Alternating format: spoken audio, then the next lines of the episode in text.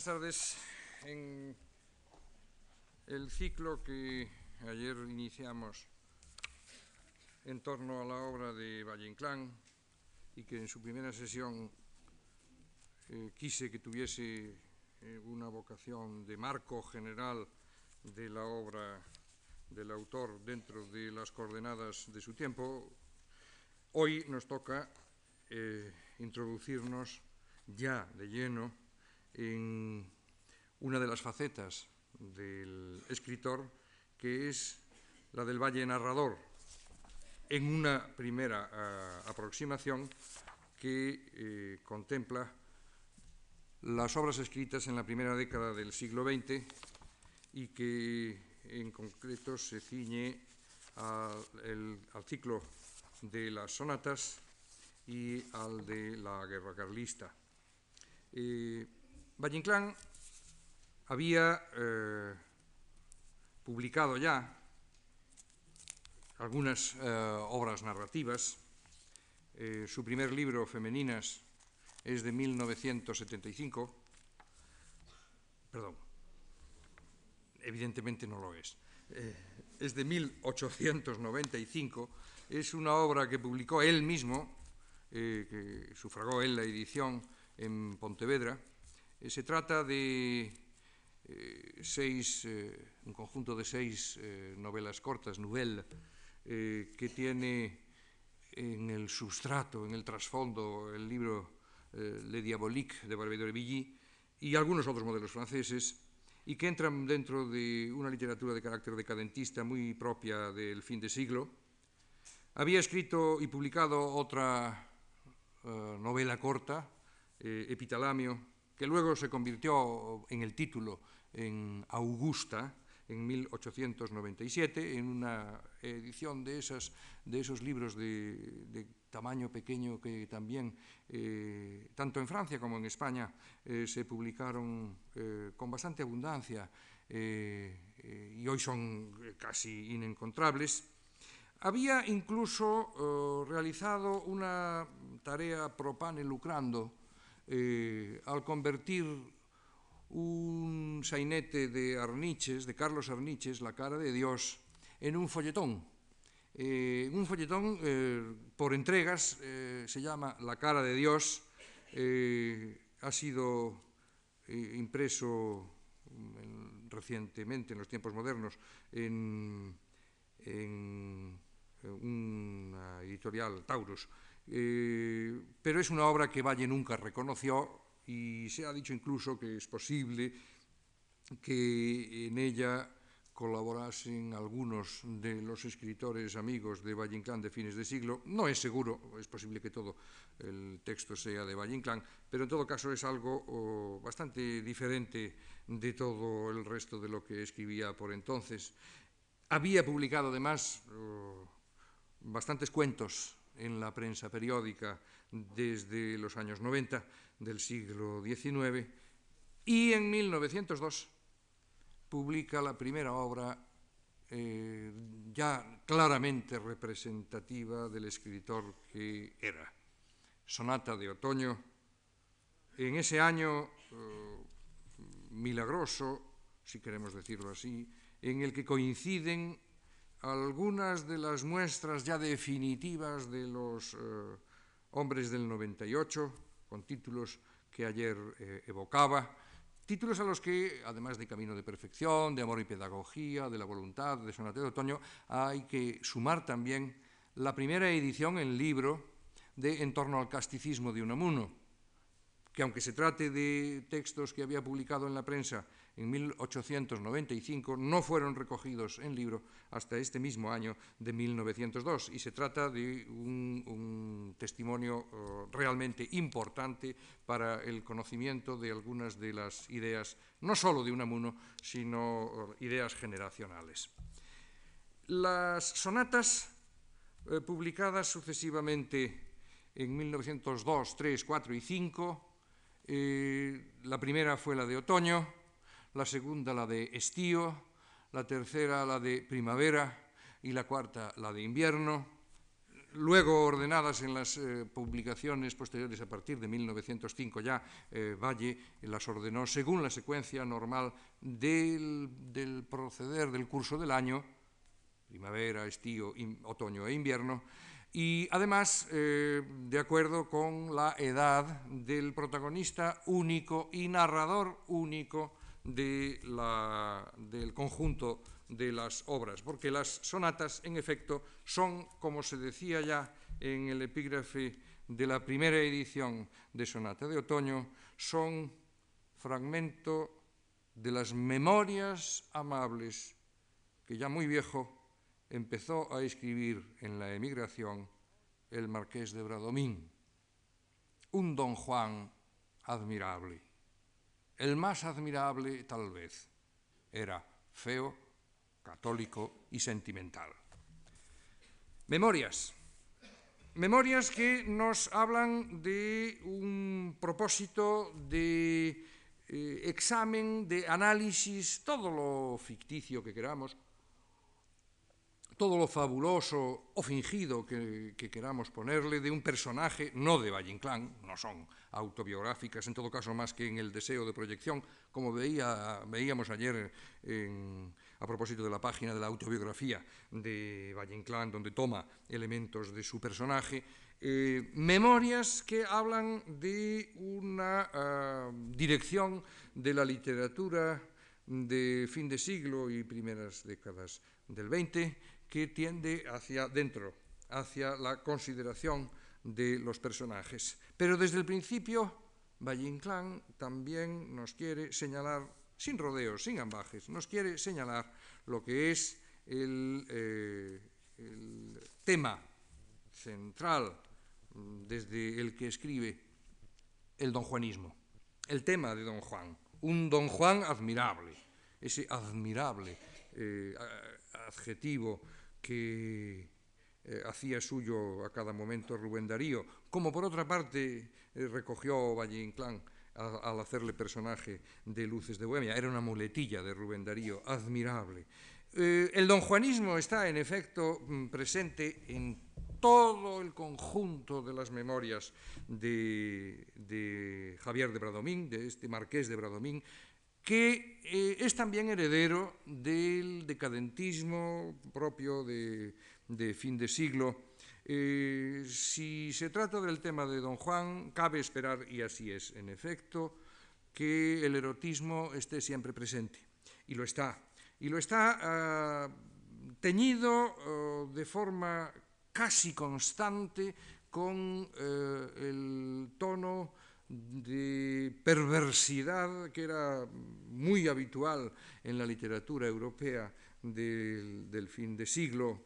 Y por eso se nos contarán sus amores eh, con su prima o los amores eh, incestuosos de la niña Chole o el flirteo con su propia hija, eh, de manera que esa nota diabólica de perversidad el satanismo eh, es un eh, elemento eh, crucial de la concepción del, don Juan admirable que compone Javier de Bradomín, el, cual además va pautando esas memorias como le hace hacer Valle Inclán con distintas épocas de la vida, juventud en la primavera, madurez en el estío, eh, camino hacia el final del otoño y la ancianidad del, invierno, que además le sirve también para ir eh, ubicando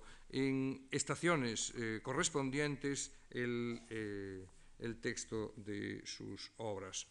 De la sonata de otoño conocemos textos en la prensa desde 1901, desde el año anterior, lo cual nos indica que se eh, trata de un proyecto concebido oh, rápidamente, eh, poco antes de la publicación en el libro, pero concebido, mmm, se ha dudado esto, yo creo que no, no, no es eh, dudoso, concebido como un ciclo desde el origen. Es decir, no es que eh, concibiese la sonata de otoño y luego se le ocurriese eh, prolongarlo hasta componer cuatro, sino que mm, desde, no digo desde el primer momento, pero desde muy pronto debió de tener en su mente la idea de este ciclo de cuatro obras que además ya desde el título están eh, señalando el deseo de conectar con la música.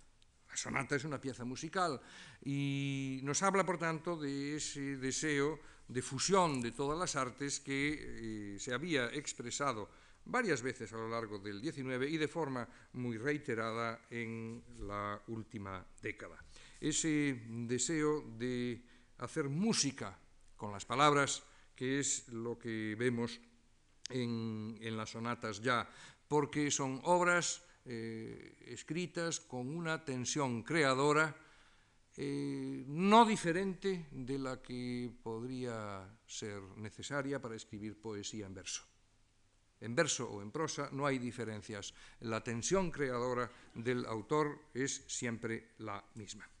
La sonata de otoño eh, presenta, es la primera, presenta una inequívoca referencia al, al, tema del carlismo que va a ir eh, intensificándose en los años inmediatos, pero que está siempre presente y a ello voy a dedicar alguna atención en la sesión de hoy.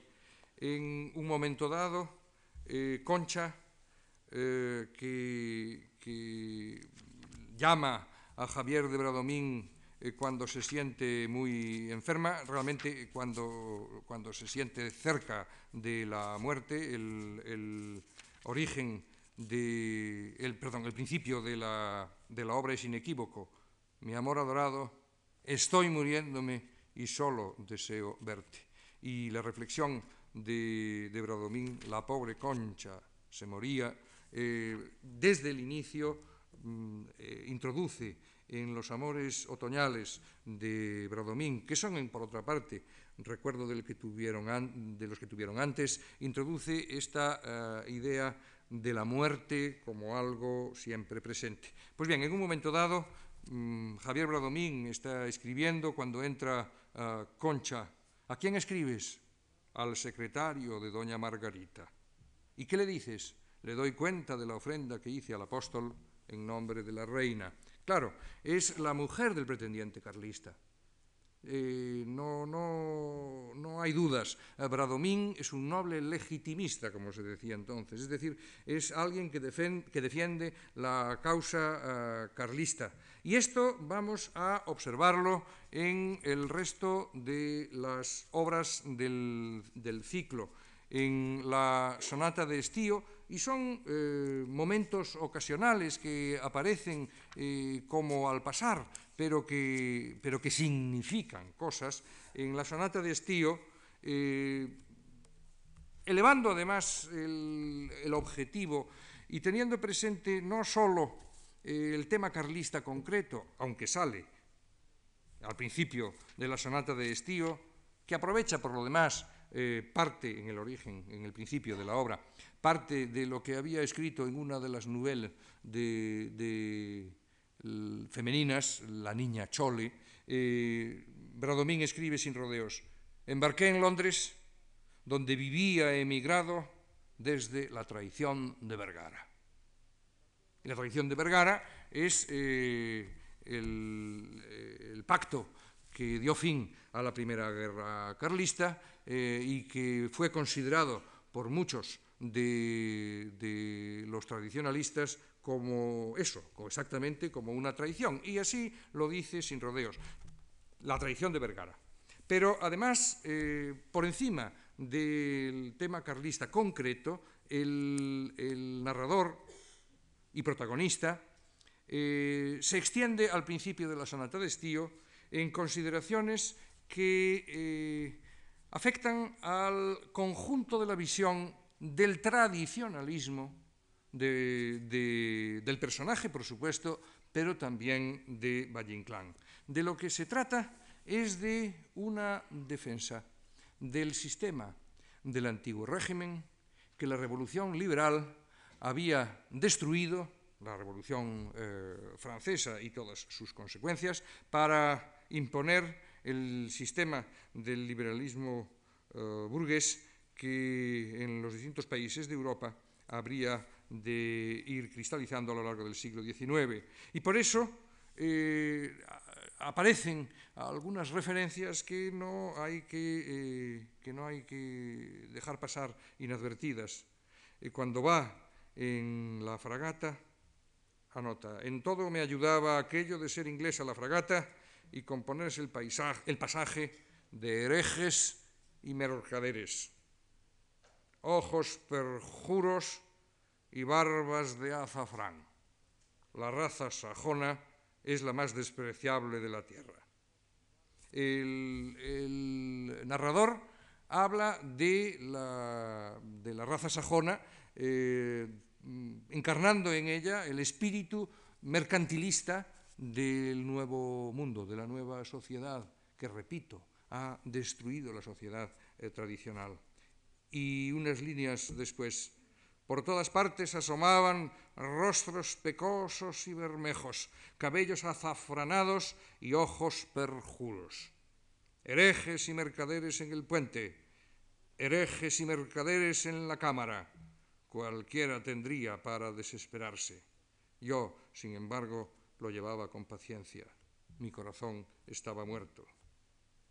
Y unas líneas todavía después, por no ver aquella taifa luterana, apenas asomaba sobre cubierta, entendiéndose, por supuesto, que está hablando de una encarnación en, la raza sajona, como él dice, el, espíritu de los nuevos tiempos.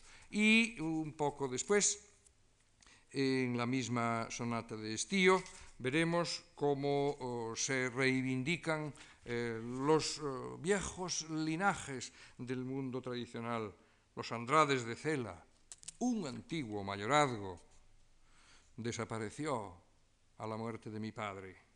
Qué destino el de las nobles casas y qué tiempos tan ingratos los nuestros. En todas partes gobiernan los enemigos de la religión y de las tradiciones.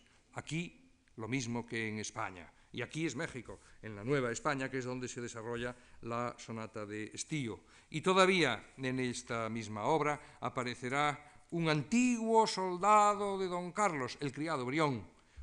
era un antiguo soldado de don Carlos, emigrado después de la traición de Vergara. Sus ojos negros y hundidos tenían un brillo de lágrimas.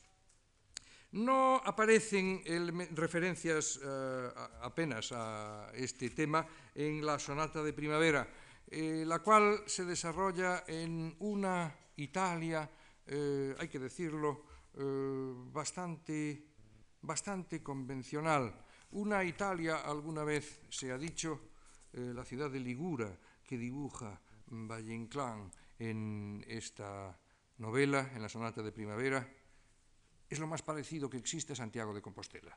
De forma que es muy posible. No tenemos ningún dato que nos eh, certifique ninguna estancia de Valle en Italia antes de esta fecha. Es muy probable que haya volcado, insisto, haya volcado eh, recuerdos gallegos en la creación de esta Italia que procede de los libros. Una Italia eh, de la que se habla que es la Italia, la Italia del divino Leonardo, de Rafael, de Andrea del Sarto. Está llena de motivos eh, literarios y, estéticos.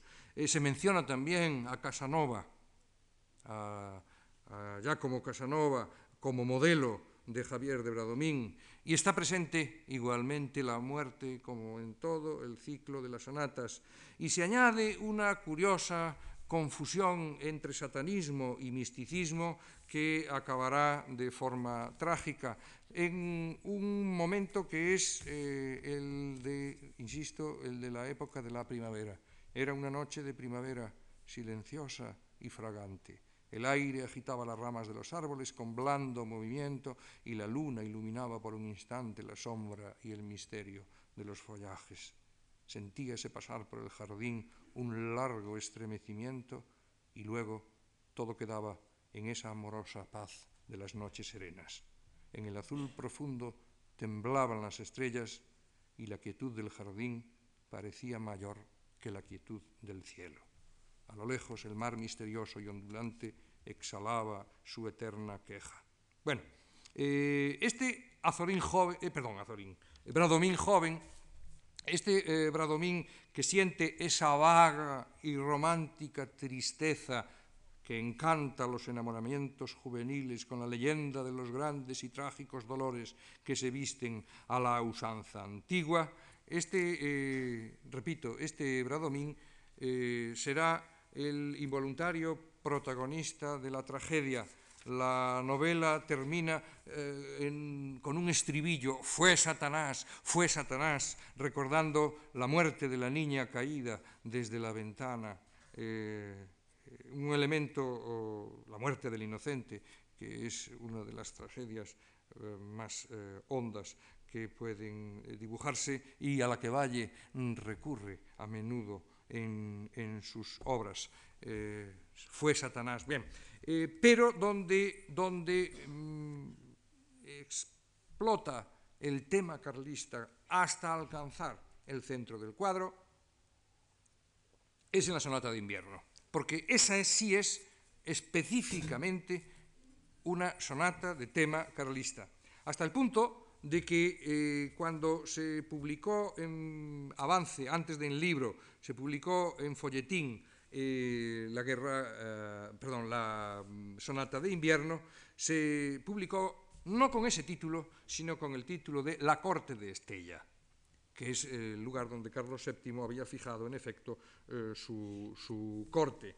Eh, en, la, en, la, sonata de invierno, insisto, nos encontramos con el tema central de la guerra, de la guerra carlista.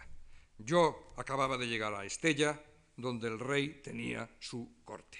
El rey, insisto, es el rey carlista, el único rey para los eh, que defendían su causa.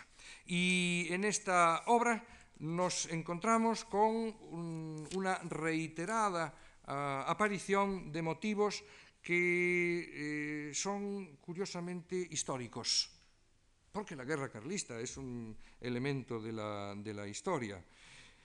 Yo callé compadecido de aquel pobre exclaustrado que prefería la historia a la leyenda, y se mostraba curioso de un relato menos interesante. Bueno, y lo que sigue, y lo que sigue diciendo. Viejo pueblo del sol y de los toros, así conserves por los siglos de los siglos tu genio mentiroso, hiperbólico, jacaresco, y por los siglos te aduerman al son de la guitarra, consolado de tus grandes dolores, perdidas para siempre la sopa de los conventos y las indias. Amén.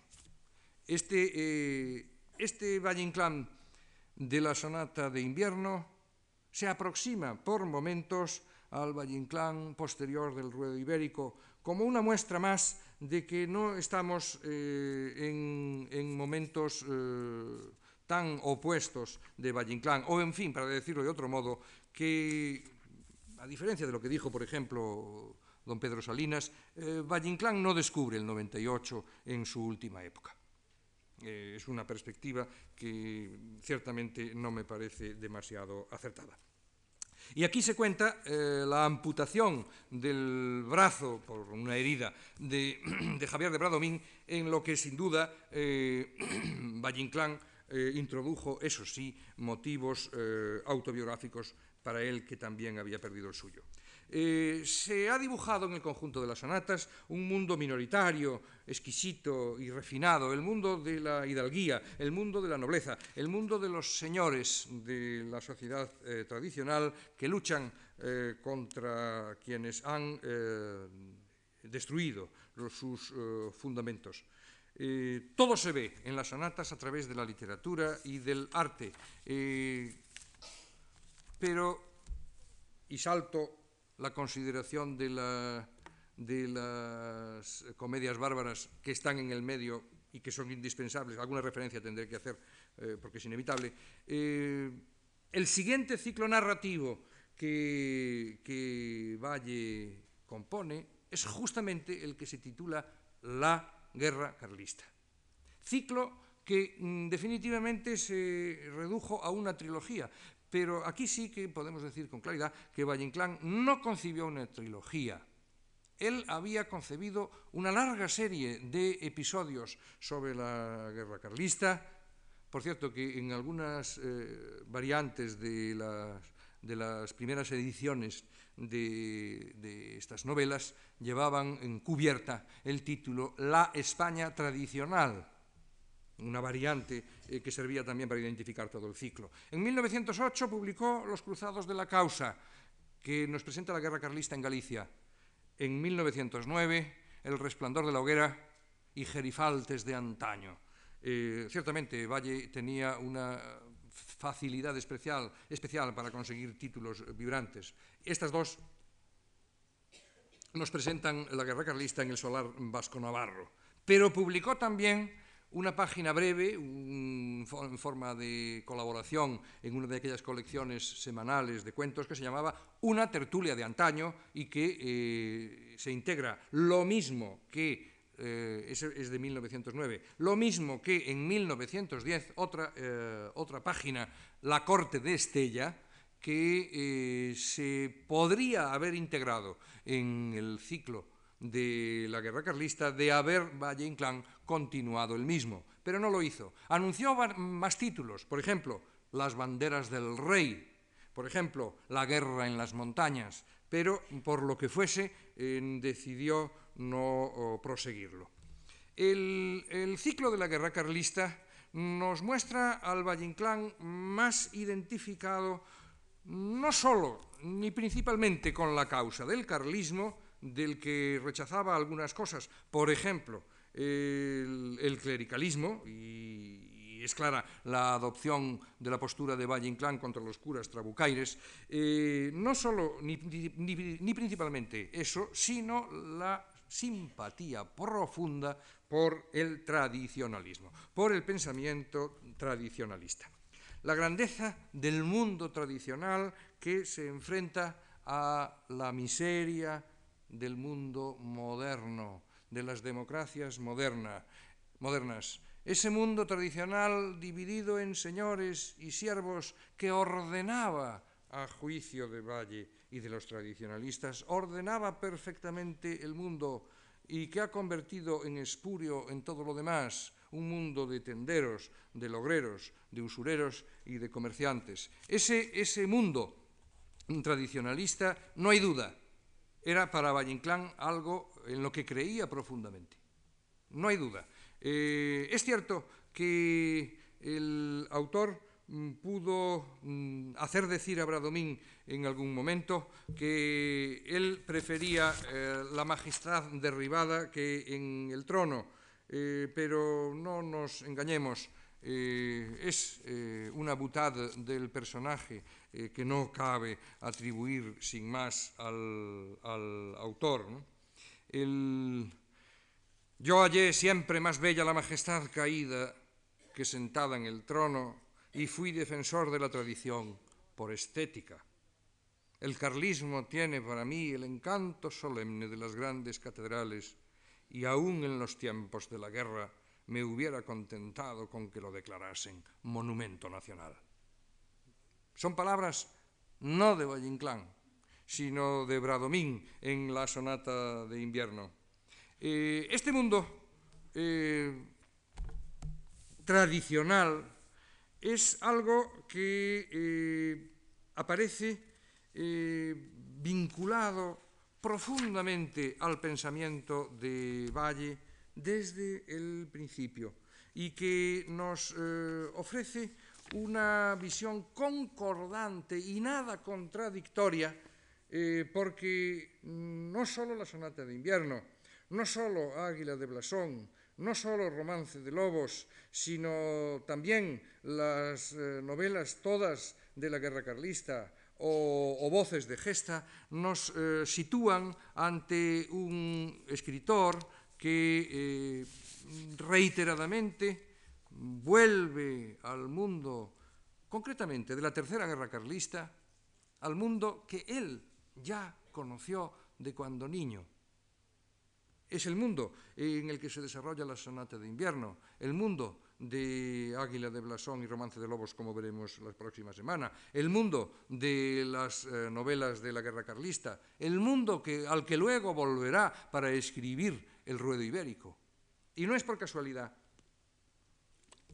es porque él había eh, vivido en una primera conciencia infantil o adolescente, había vivido esa sociedad y sabía, por tanto, de qué se trataba. Porque en Galicia eh, fue probablemente a donde eh, llegó más tarde eh, la, revolución, eh, la revolución liberal, que no se produjo del día para la noche, no, no nadie eh, se acostó dentro del antiguo régimen y se levantó en el mundo liberal. Fue un proceso de ondas concéntricas expansivas que, a lugares como Galicia llegaron, llegaron más tarde. Pues bien, Valle Inclán, que no es en absoluto en absoluto un autor ajeno al mundo que le rodea, que lo tiene siempre presente, aunque no sea en absoluto un autor realista, este Valle Inclán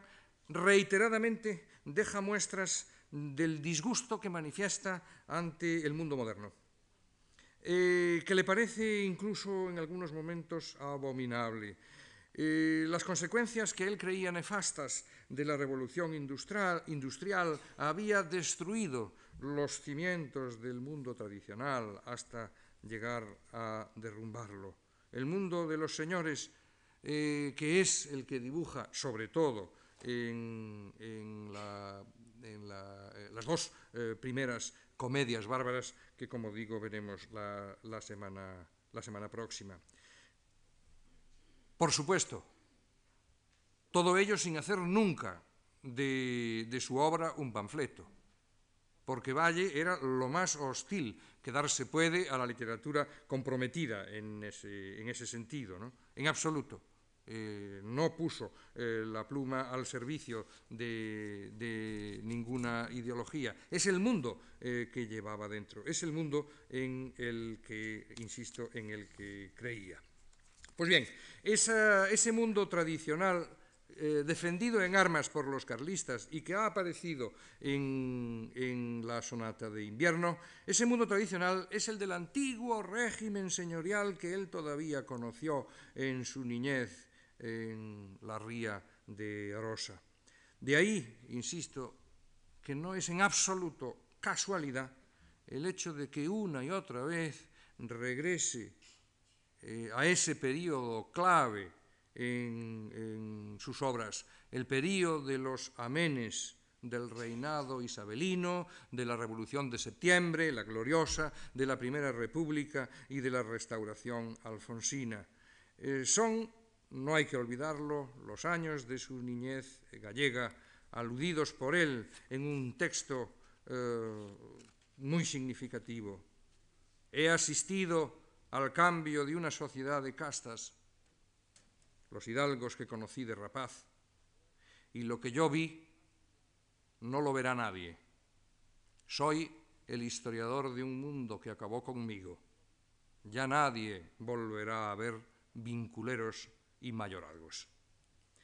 Valle, que participa del común rechazo generacional hacia las formas que había adquirido la nueva sociedad industrial de las democracias europeas, que entre nosotros entonces presentaba los usos degradados del sistema canovista, Valle eh, está en línea con los otros escritores del, del, 98, aunque cada uno tire por un camino distinto, como ayer lo he dicho, pero, pero un mismo movimiento antidemocrático contra la democracia que tenían delante, antiparlamentario y antiliberal los mueve a todos. Y ahí es donde hay que ubicar el tradicionalismo de Valle Inclán.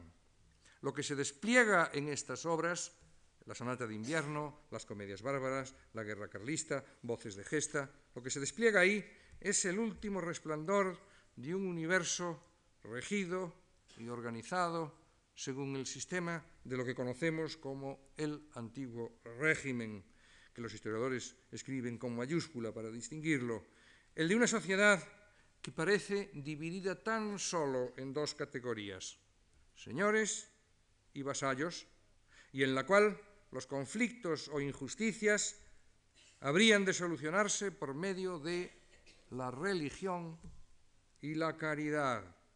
Término clave. En Águila de Blasón dice unos personajes del pueblo, ¿hay puerta de más caridad que la suya? Y en Romance de Lobos, aquellas puertas que siempre fueron de mucha caridad. La caridad que remedia el infortunio de los pobres. Adquieren por ello un especial carácter simbólico las escenas de esas comedias en las que los pobres que se arrastran por los caminos acuden a los pazos para recibir el socorro de una limosna, pues las dádivas generosas del Señor o de la Señora del Pazo aseguran el sostenimiento de un sistema inmóvil, estático, en el que todo parece siempre igual a sí mismo, en el que nada se quiere que cambie.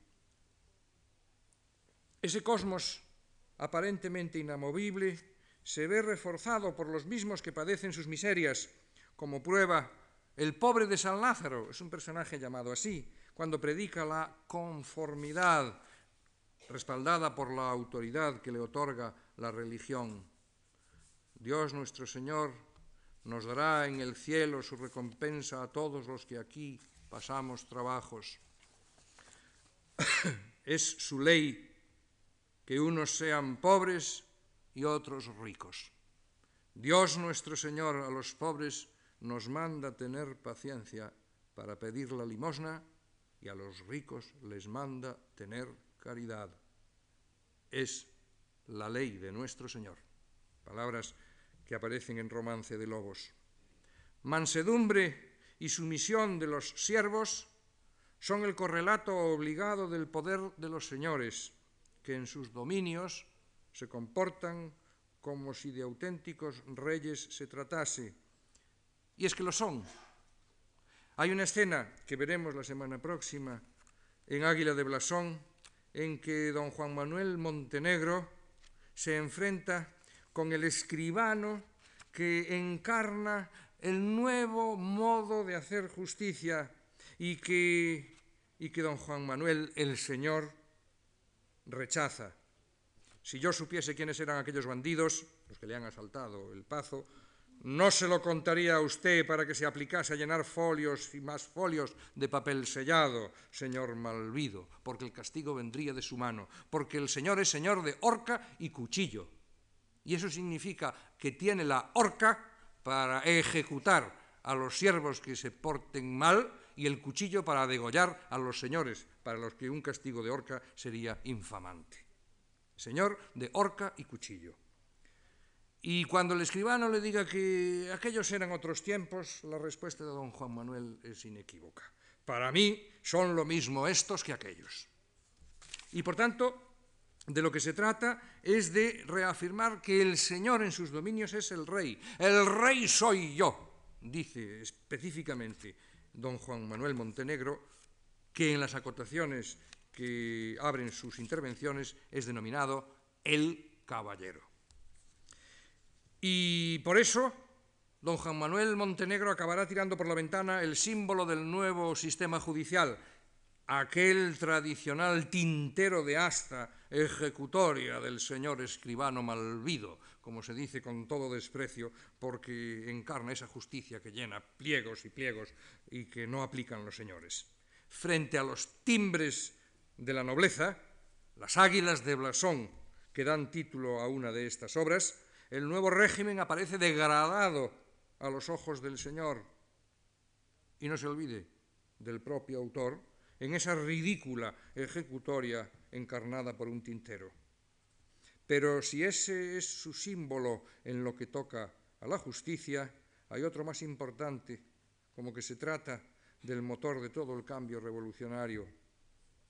Frente a un mundo que se hereda, regido por la sangre que se hereda y que determina que cada uno pertenezca por nacimiento a un estamento a un Estado, como se decía en la Edad Media, del que no se saldrá, en la nueva sociedad igualitaria no existen jerarquías, se ha impuesto el principio de egalité, proclamado por la Revolución Francesa. Si todos son iguales, el motor del nuevo mundo va a ser aquel que permita ascender, comprar bienes, comprar tierras, comprar puestos y favores. Es decir, en esta nueva civilización lo que vale es tan solo el dinero. Y este es un proceso histórico que conocemos bien. Basta con aludir a la desamortización de Mendizábal en la España de los años 30 del siglo XIX para saber de qué se está hablando. En esto hay otra escena muy significativa dentro de Águila de Blasón porque aparece, es una escena ocasional y que realmente puede parecer eh, nada más que incidental, aparece un prestamista. Los prestamistas son los que tienen dinero, los logreros, usureros, que lo prestan a los señores que están entrampados y que van haciéndose poco a poco con sus propiedades. Son los que adquieren los bienes nacionales puestos a pública subasta.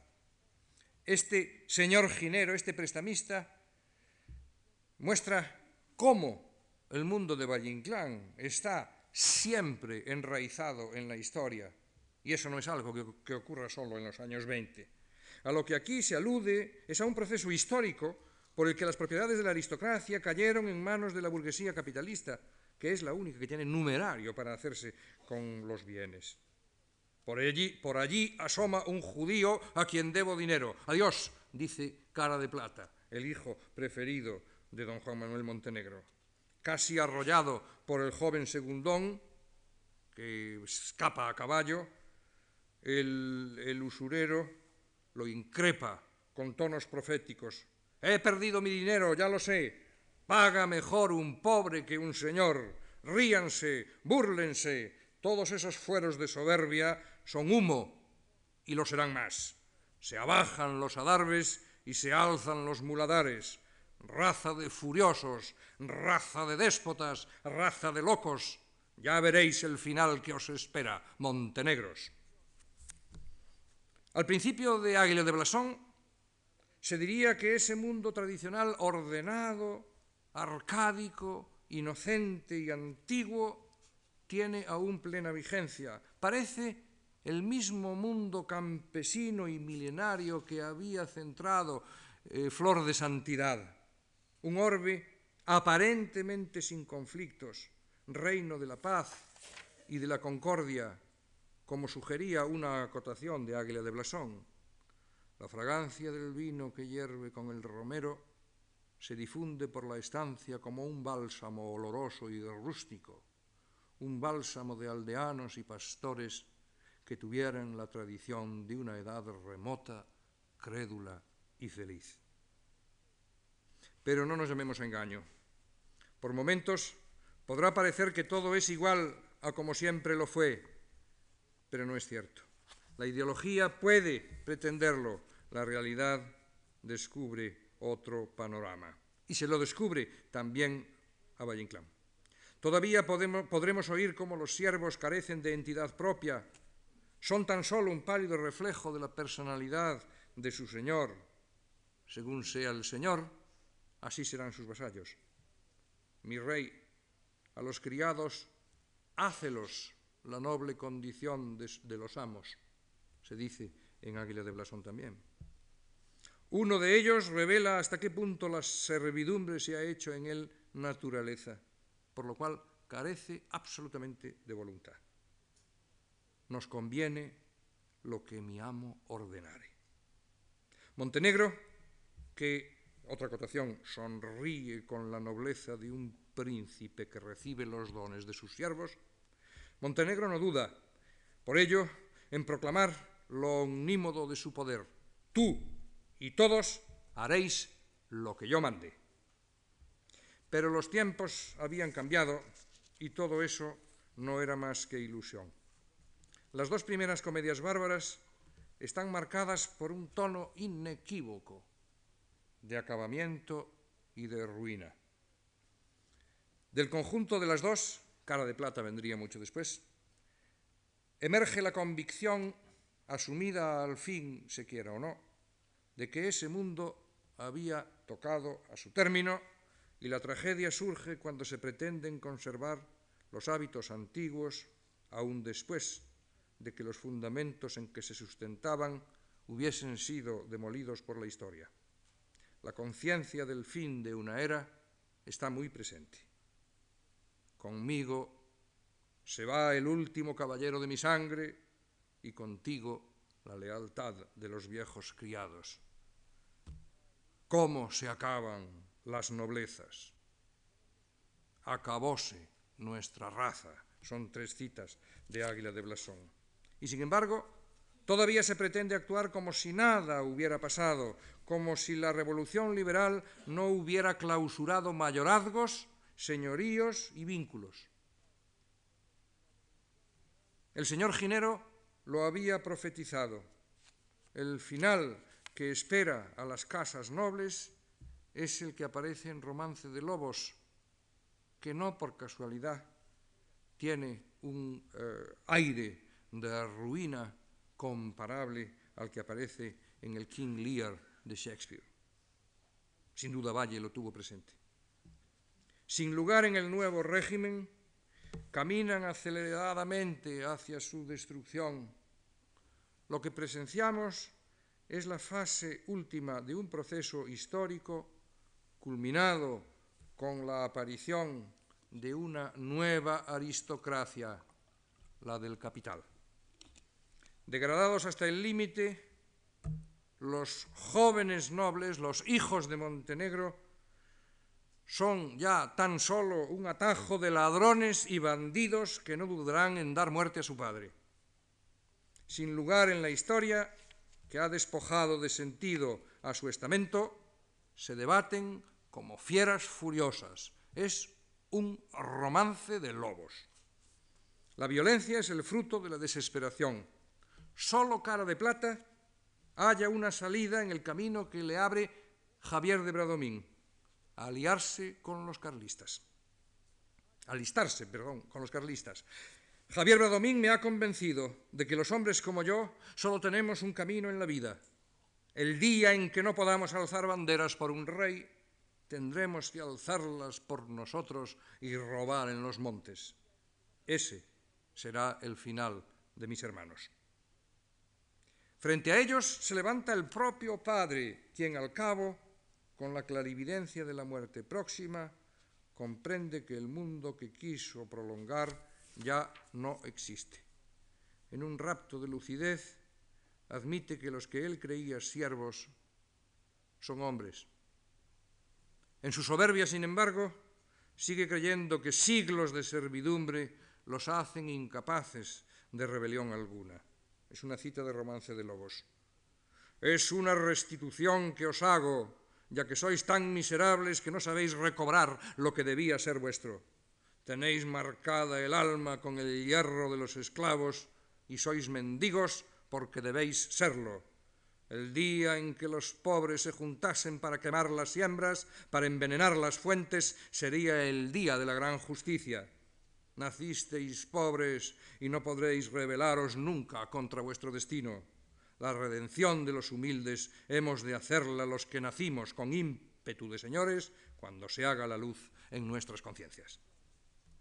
Llegamos aquí a la máxima representación del derrumbamiento de un mundo, el tradicional, cuyos resplandores de ocaso son simbolizados en las llamas que cierran romance de lobos y que parecen el correlato plástico de las alucinadas palabras que antes había proferido don Juan Manuel Montenegro.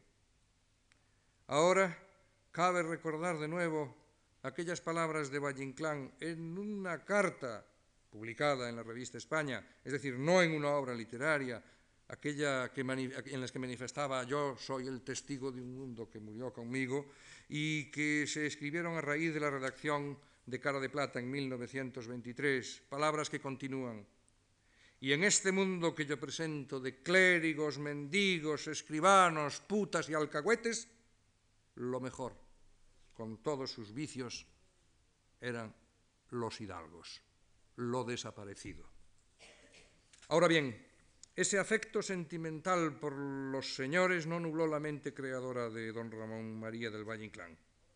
Si todo se acabó, no fue por desórdenes de conducta o por la acción de personalidades menos fuertes. La ruina total no se presenta como el resultado del carácter derrochador o alocado del noble, sino por la eliminación de la vinculación a los mayorazgos,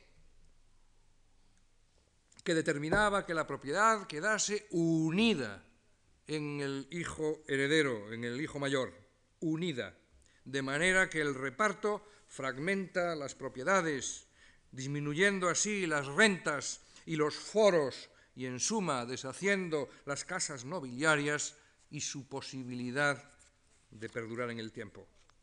Así lo dice un personaje de romance de lobos. Y lo mucho es poco cuando se reparte. Y si los reinos se deshacen, ¿qué no serán las casas? Entiéndase, las casas nobiliarias. Esta casa fue muy grande, mas agora repartida no será nada. Mucho más claramente queda esto expuesto en la prolongación del ciclo de las comedias bárbaras porque realmente la guerra carlista es una prolongación de ese ciclo, solo que no en el teatro, sino en forma narrativa. Ahí se reiteran las anacrónicas referencias al autor de la desamortización, el impío Mendizábal. Es una cita de los cruzados. Muerto ya en el momento en que la obra se desarrolla, el destructor de toda la tradición española, los mayorazgos eran la historia del pasado y debían ser la historia del porvenir.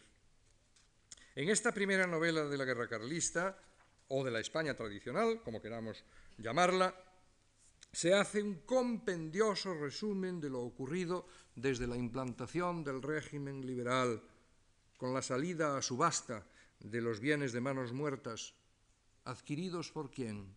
Por quienes tenían capital por quienes tenían dinero. Yo, cuando levante una partida, sería para justiciar en esta tierra, donde justiciar en el sentido de hacer justicia, donde han hecho camada raposos y garduñas. Yo llamo así a toda esa punta de curiales, alguaciles, indianos y compradores de bienes nacionales, esa ralea de criados que llegan a amos. Esos advenedizos, en suma, serán calificados al momento de una manera que suena ya conocida, pues la hemos encontrado en Valle desde el principio. Los indianos, los avaros, los judíos, toda esa ralea de tiranos asustadizos a quienes dio cruces y grandezas Isabel II. Es otra cita de la primera novela de la guerra carlista. Isabel II, la reina cuyo trono defienden los liberales en la primera guerra carlista frente al pretendiente don Carlos María Isidro, el hermano de Fernando VII. La conclusión es clara. Aquel mundo se ha hundido y solo ha dejado el recuerdo de una felicidad que ante la aguda mirada del autor, por encima de la simpatía cordial con que lo presenta, se descubre ilusoria y vana. En el pasado, sin duda, se dieron ejemplos de grandeza, valentía y generosidad, pero lo que en Valle predomina es el desprecio por el presente rastrero, mezquino y dominado por el interés. Su adhesión hacia el mundo tradicional es inequívoca, pero Valle no es don Juan Manuel Montenegro ni, Javier de Bradomín, y sabe que la historia ha corroído irremediablemente las bases en que aquel sistema se sustentaba. Nadie podrá impedirle manifestar su creencia en la mayor grandeza del ayer, del pasado, pero el artista es lúcido para saber que el pueblo queda siempre debajo, oprimido, encerrado en un círculo sin salida. Como dice en Águila de Blasón una vendedora que va a la feria. Para ti como para mí, todas las ferias son iguales. De pobres nunca pasamos. Desde su mismo origen, en la génesis de todas estas obras, late la oscura pero innegable conciencia de que ese tiempo es pasado, es ya irrecuperable y no volverá. Las dos primeras comedias bárbaras, La guerra carlista, Voces de gesta, hablan naturalmente del mundo en torno y conforman al trasluz un ejemplar resumen de lo que ha sido la lenta instauración del régimen liberal en España a lo largo del siglo XIX.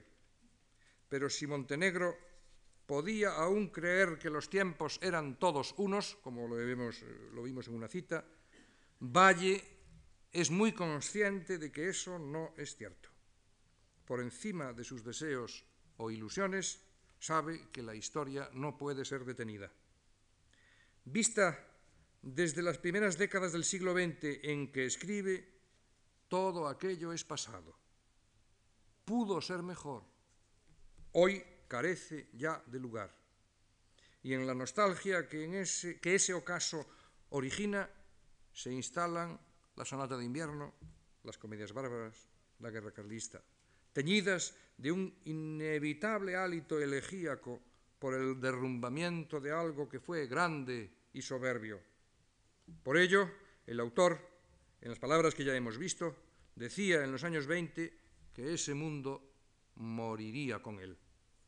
Lo que explícitamente se reconoce entonces lo sabía ya en el momento de redactar las líneas iniciales de la primera obra. Esa es la condena del artista de verdad, que por encima de lo que sean sus pensamientos, sus creencias o su ideología, vislumbra el significado de lo que está sucediendo ante él. Bien lo demuestra el hecho de que al ponerse a escribir los años de la última carlistada en los que, insisto, obsesivamente ubica el tiempo de ficción de muchas de sus obras, sean recreados con un tono épico en forma dramática o en forma narrativa, sí, pero vistos desde la perspectiva de un presente que los ha dejado atrás. Es algo ya cerrado, clausurado. Es algo visto acaso como la última oportunidad perdida de la que él tuvo noticia y que ahora sabe que había vivido cuando niño. Por eso hay que llamar la atención acerca de la acotación narrativa, narrativa sí, que abre la primera edición de Águila de Blasón y que desapareció en todas las demás. Una anciana evoca el recuerdo del último dueño del palacio, un caballero enamorado y valeroso como un paladín. Ese palacio, sin embargo, el palacio del que habla la vieja, hoy está abandonado y la historia se pierde en la lejanía del tiempo de las leyendas, en una tradición oral que repiten las abuelas. Son las voces de las abuelas que adormecen a sus nietos con cantares que aún tienen el perfume de la gesta. Todo queda como encerrado bajo el fanal de un tiempo ya concluso, lo que está sutilmente marcado por los términos, especialmente los escogidos adjetivos con que en una de las primeras acotaciones se presenta al protagonista, don Juan Manuel Montenegro.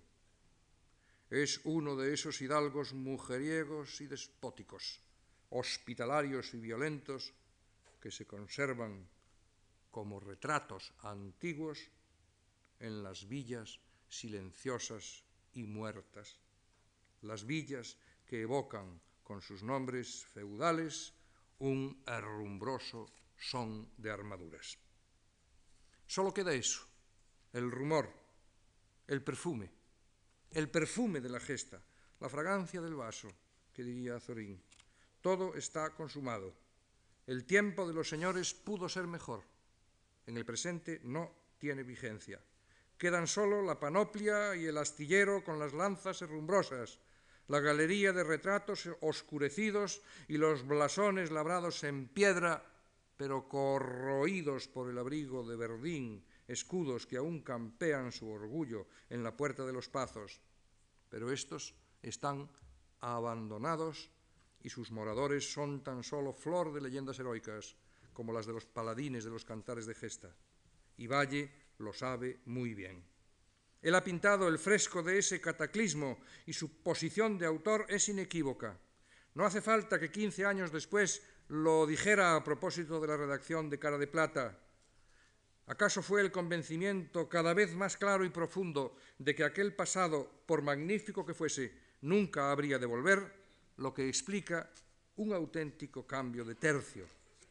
Porque por mucho que se insista en la necesidad de considerar a Valle como un único autor, y yo lo he dicho y lo repito, sin embargo, evidentemente, Valle cambió, evolucionó.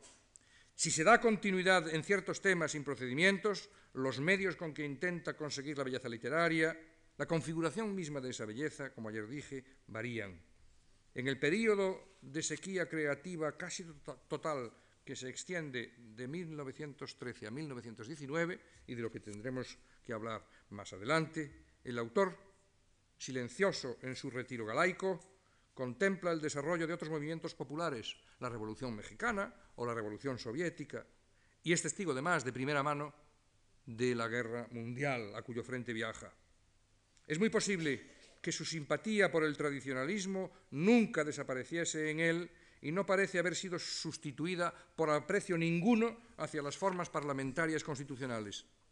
La conciencia de vivir una oscura crisis ideológica, al tener que admitir la desaparición definitiva del mundo tradicional, pudo dejarle con las raíces al aire. ¿Acaso proceda de ahí la especial exacerbación violenta que destiñe por todo lo que escribe en su última década a partir de 1919. Pero Valle no es en ningún caso una figura tan solo vuelta hacia el pasado. No es el cantor nostálgico de glorias perdidas o de un universo mejor ya desvanecido. No. Como bien sabemos, tiene muy, muy en su conciencia el mundo real del presente, que fue adquiriendo paulatinamente mayor amplitud en su obra. En el embrujado, todavía hay un recuerdo a la sociedad de los pazos, pero curiosamente lo que se intensifica es el peso de lo campesino. Cuando llegue a divinas palabras, ya no habrá señores. Los señores han sido excluidos del todo y solo queda la mugre harapienta que repta por los caminos. El mundo en torno nunca había estado alejado de su interés, solo que ahora va a acentuar las referencias a la realidad histórica. Isabel II, el espadón de Loja, el tigre del maestrazgo o el general Bonito son personajes realmente existentes, pero ello no les dota de mayor significado que a Bradomín o a Montenegro. La visión de España que se transmite ahora no hace sino intensificar la idea despegada, crítica, malhumorada que viene aflorando desde el inicio, como la propia de un presente que se desprecia, y en el reino de Babia de la reina castiza rueda por los tejados la pelota del sol, como dirá en la farsa y licencia que veremos en su día. Valle Inclán se comprometió por encima de todo, y termino, con la mayor perfección literaria posible para con su obra. Cambiaron los medios para lograrla, no cambió su empeño. Y eso lo reconoció incluso Pío Baroja, quien en sus memorias deja clara la franca hostilidad que siempre había tenido por la figura y la obra de Valle Inclán. Y sin embargo, afirma, lo único que encontraba extraordinario en este escritor era el anhelo que tenía de perfección en su obra. Hoy, ya en el siglo XXI, cuando parece que la literatura no tiene por qué estar afecta por ningún compromiso entendido como la puesta al servicio de ningún banderín de enganche, el ejemplo de Valle Inclán puede realmente seguir siendo válido para los escritores del futuro. Muchas gracias.